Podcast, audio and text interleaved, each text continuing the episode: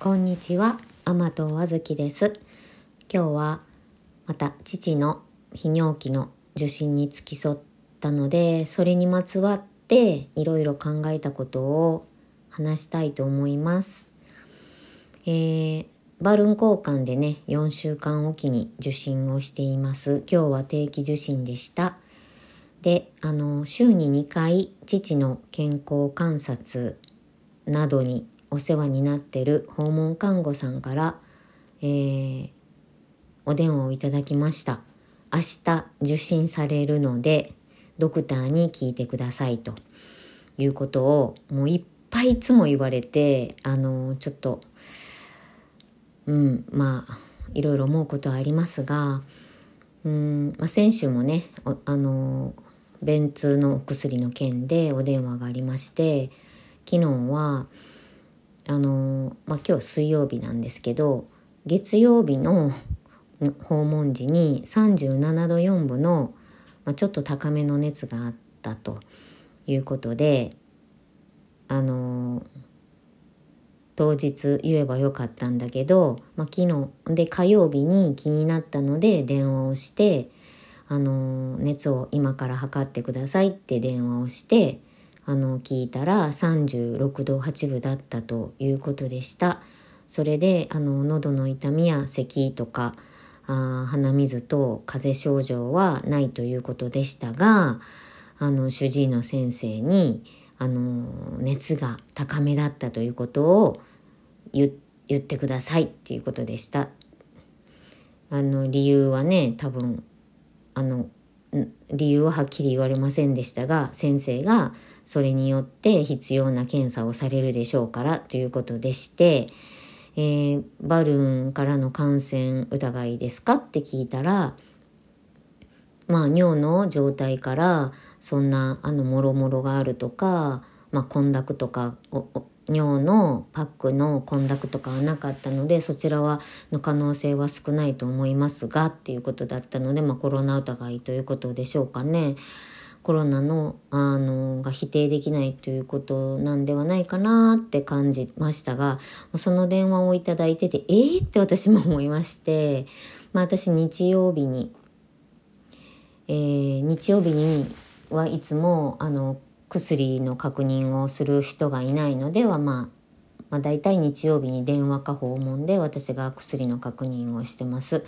で日曜日の午前中私行ってるんですね。で私があの金曜日の私の息子があ金曜日の夜から土曜日の昼にかけて帰ってきてまして、まあ、一緒に過ごしたのは土曜、えー金曜の夜1時間ぐらい。まあ、と土曜の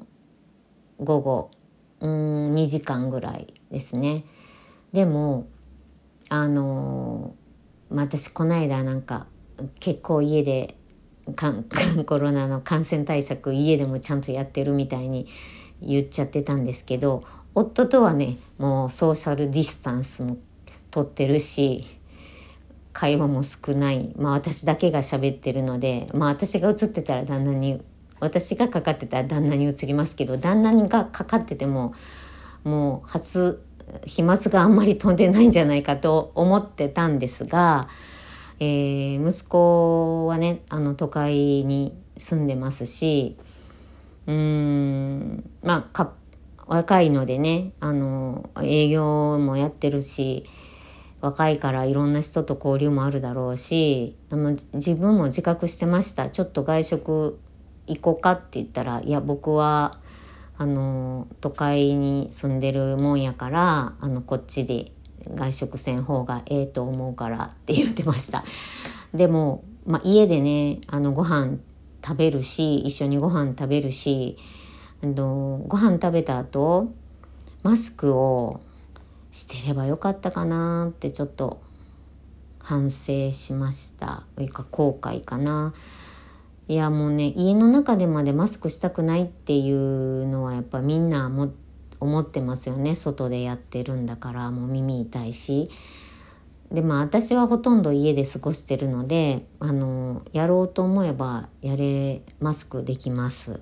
けどなんか息子になんかコロナを疑ってるんじゃないかって思われるのが嫌で嫌ですね。あちょっとその辺りを気を使ってうーん最初帰ってきた時はね何年か前に帰ってきた時はマスクどうしよう言って。あんたもう夫がもう絵に絵にしたらって言って。もう映ったら映っただっていうことで言ってましたが。まあでも、まあ、今回ねでも暑いからエアコンかけてる。エアコンかけてうんそのあんまり換気もね換気もね1時間に1回やったかどうかいうぐらいやしうんまあ換気とマスクなしっていうことで息子にと数時間、うん、あの一緒の空間にいたから私がなんかうちの親に移したんちゃうかってちょっと私が持ちかして無症状感染とかしてたら でそれで日曜日言っても私はずっとあの実家にいた時はずっとマスク不織布のマスクしてて、まあ、親はねもう言ってもまたうざがられるのでもう私がマスクしてりゃいいかと思ってでもそんなに長いこと会話しないちゃっちゃっと済ませて、うん、父親とはねあんまり同じ空間にいなかったですけど母親は一緒に衣類の整理したり冷蔵庫のちょっとした掃除したりしたのでまあどうかなと思って私が移したんちゃうかってやっぱりまず疑いましたね。まあそら、まあ、デイサービスとかでも、まあ、奇跡的にうちの親が行ってる2か所のデイサービスではあの陽性出てないですけど、まあ、他のデイでは結構出てるのであのねあのちっちゃい軽自動車に4人乗って送迎されてるし大きなデイサービスでは大きなハイエースかなんかでまあ定員満帆で乗ってるしまあデイサービス行けばね換気とかいろいろ手立てはしてくださってると思いますけどまあお風呂の介助とかね密着ですからね。密接ですからね。あの介護士の方は。なのでもう移ったら移ったでしょうがないってもうそれはあのコロナの当初から移ったらしょうがないわってあのいろんな機能の低下の方があの寿命を縮めると私は考えて行った方がいいと思う。私はこう思うんだけどって言って親にデイサービスは休まず行くようにってずっとそれは進めています。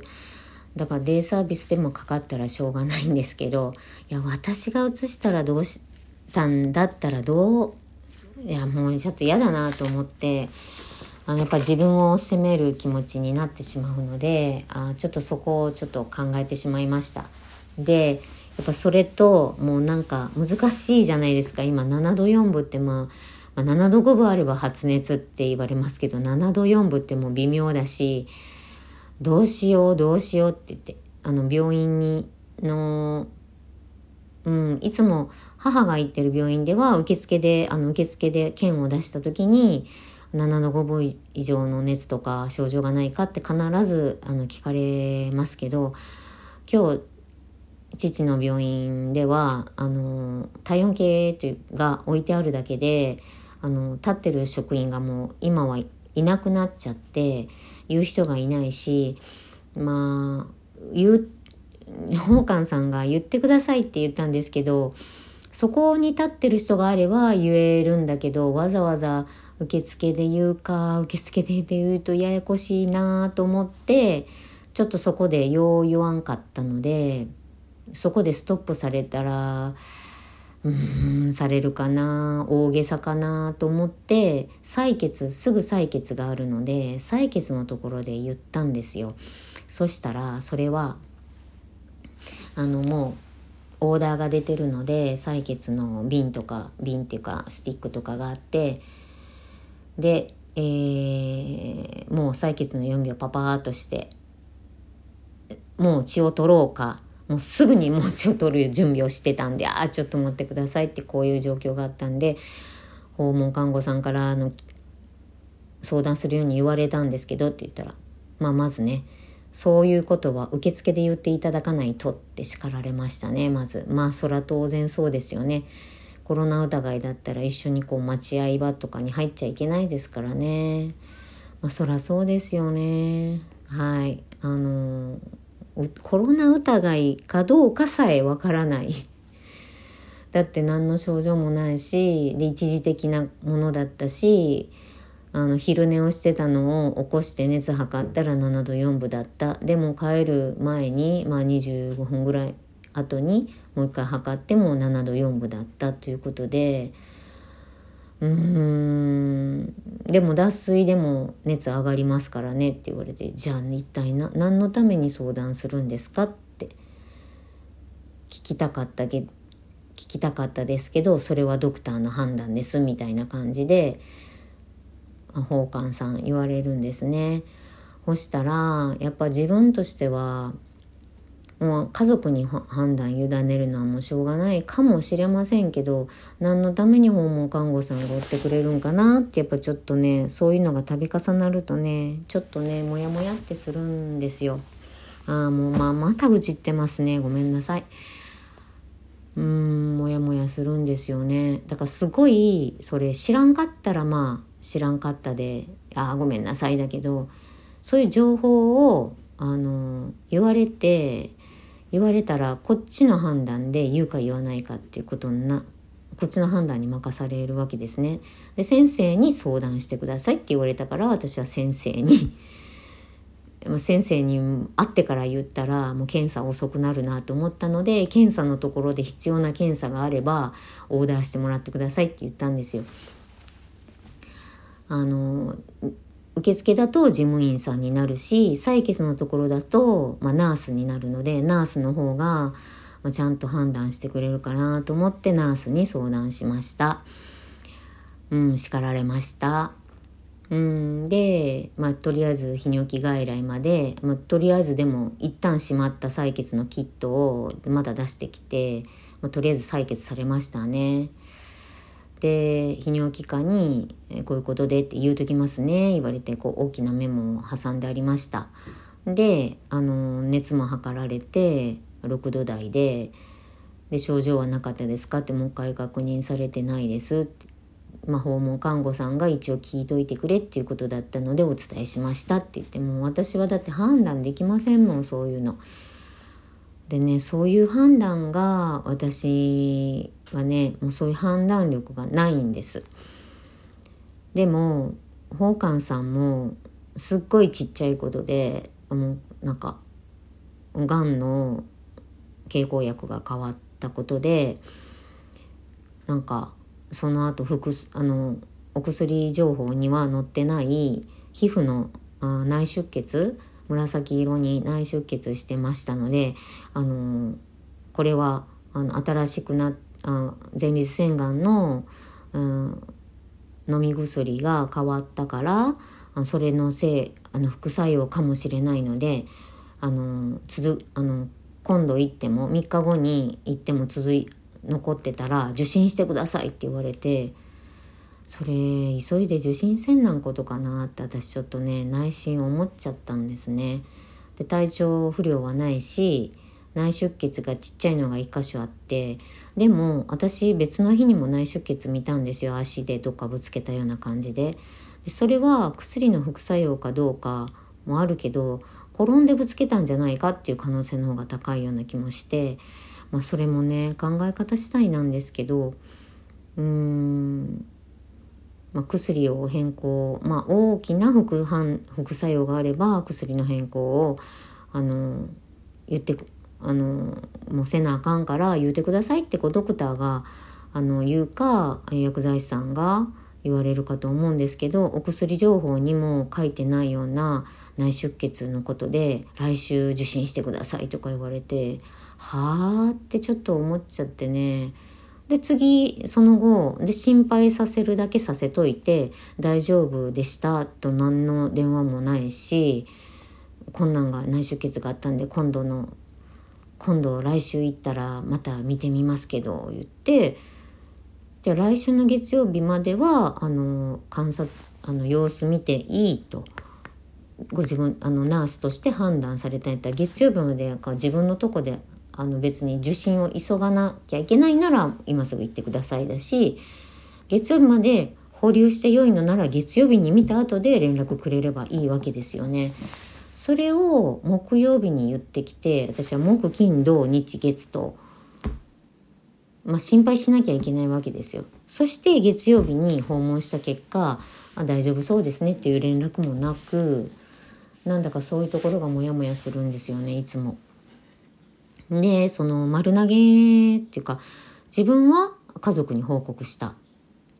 うん受診しなかったのは家族の責任だという責任放棄の気持ちがあるんじゃないかなって最近感じています。ちょっと辛辣なこと言ってますね。あのすごいお世話になってるし私が週2回健康観察に行けるかって言ったらそれは無理なので無理だし家族としてそういうまあナースとして私はあの免許はあるけどもうペーパードライバーと一緒なのでペーパーナースなのであのやっぱ専門家にちゃんと健康観察していただきたくてお願いしてるわけなのでそこら辺は専門職として判断してもらいたいんですよ。そこをすごい家族として判断できないようなことをナースで判断できないことを家族に判断させるかっていうところがちょっとねちょっとあのねしんどいんです。うん、で病院行ったら病院行ったでそんでたくさんねバルーンのことでも質問をバルーンの固定とかもうなんか消毒方法とかもあの書いてやってほしいって言うんですけど書いてくれないからもう素人の私が消毒方法をトイレに貼り付けたりもうそういうことこそナースにしてほしいんですけど指導も曖昧だしで病院全部主治医に聞いてくれっていうことで主治医の先生に5個も質問したらすごい主治医に嫌がられてそれこそ何のために主治医と連携されてるんかなと思っていやこの今度便の薬の件にしても聞いてくれっていうことだったので、うん、ちょっとなんでまあそれは私の言い方が悪かったのもあったんですけど、まあ、今度ちょっと便の薬が減っちゃって便が硬くなったので、まあ、増やしてくださいって言わんなんかな思っとるんですって言ったらあの訪問看護ステーションとしてあの主治医にあの毎月あの状況報告訪問看護の報告訪問の様子を報告してステーションで他にも患者あの患者さんがいるからそのドクターに担当してドクターが主治医な患者さんの分をまとめてあのナースであの点検し合ってから月に1回出してるのであの甘党さんのお父さんの受診の後にしか届かないのであの娘さんが聞いてくださいっていうことではあと思ってですね。あのねあのまあ私が聞きたいことや父が聞きたいことは聞きますけどナースとしてうん報告しとかなきゃいけないことまでなんかその月に1回の報告って意味があのちゃんとその生かされているんでしょうかね。あの本当に急を要する時にはあのパパッと主治医に電話で連絡取って困難や困難なんですけどあの子宮見てもらった方がいいでしょうか定期受診でいいでしょうかって自分で判断できなかったら主治医に聞いてほしいしそれがなかなか判断できないから本館さんにお願いしているんですけどね。なんかねちょっとねそれがしんどかったです。結果あの7度4分一時的にあったようですけど風邪症状ありませんけどっていうことに関してはあのまあ今日の外来のナースがあの問診私に問診しあ私と父に問診してそれをメモに貼り付けてそれで主治医が見て何も言われなかったので何もこちらからも言わなかったです。もうとりあえず訪問看護さんから主治医に言ってくれって言われたのでその役割は果たしました。まああの、まあ、PCR されるかなと思ったんですけどあのまあしたらしたでまたややこしいしまあとりあえず私としても責任を果たしたので まあもうこれでいいやということにしました。夫はね昨日ぐじゅぐじゅぐじゅぐじゅ私がその電話もらってからずっと寝るまで言ってたのでもう鬱陶しいってほっとけって言ってまして私も一瞬ああ聞くの忘れましたって言おうかなと思ったんですけど私もやっぱり自分がそういう力量がないので私の私としてあの家族としてそれをあえて言わないっていう聞頼まれたのに言わなかったっていうことがやっぱできない性格なのでどうしても言わなきゃいけないしね。うん、でも私もあの養護教諭だった時は、まあ、必ず具合が悪かったら受診してくださいねって言ってとりあえず今の時点では受診は今すぐの受診は必要ないと思いますけれども様子を見て見てくださいね。あのやっぱり心配だったら受診してくださいねっていうふうにご家族には必ず連話し連絡をしてましたしあの保健師としてもうんなんかあの変わったことがあったら受診してくださいねとかやっぱりあの私もそういうふうにあの訪問看護さんみたいにあのやってたので私が担当してたご家族あの養子縁の方のご家族も鬱陶しいって思われてたかもしれませんね。あのすぐ病院経由保健師さんやってきっと思われてたと思います。なんかねそういう責任が持てないあそこがしんどいので自分もそうやったんやなと思ってそういう反省も持ちつつ家族としてはもう少しあの専門家として判断していただけたら助かるなっていうのをまたあの、ね、これ1回だけじゃないのであのこここのバルーン入ってから特にバルーン入る前もそうでしたけど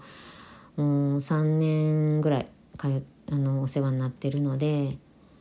うん、ちょっとねあのその宝冠さんも割と心配性な感じでねなんですよ。で必要のない検査をドクターがあのするする必要のない検査を宝冠さんがオーダーして 看護師とってオーダーするのもまあおかしい病院だと思いますけどそれをなんか物忘れの先生に相談したら、まあ、そんなこんな検査は必要ないのにっていうことで言われたので、まあ、そういう知らなかったらねそういうもんかなと思うんですけどまああの物忘れがある者にとってやって高齢者ですね80代後半になって検査というもののリスクもあるしすごい心身の負担もあるしそこまでして必要なのかどうかやっぱりあのすごいあの求められますよね専門家として。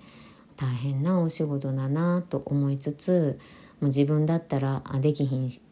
ですよ自分だったらできひんしあの続けられなかったんですけどもそういうことをしてくれるあの判断してくれるとありがたいなって思った次第です。ありがとうございます。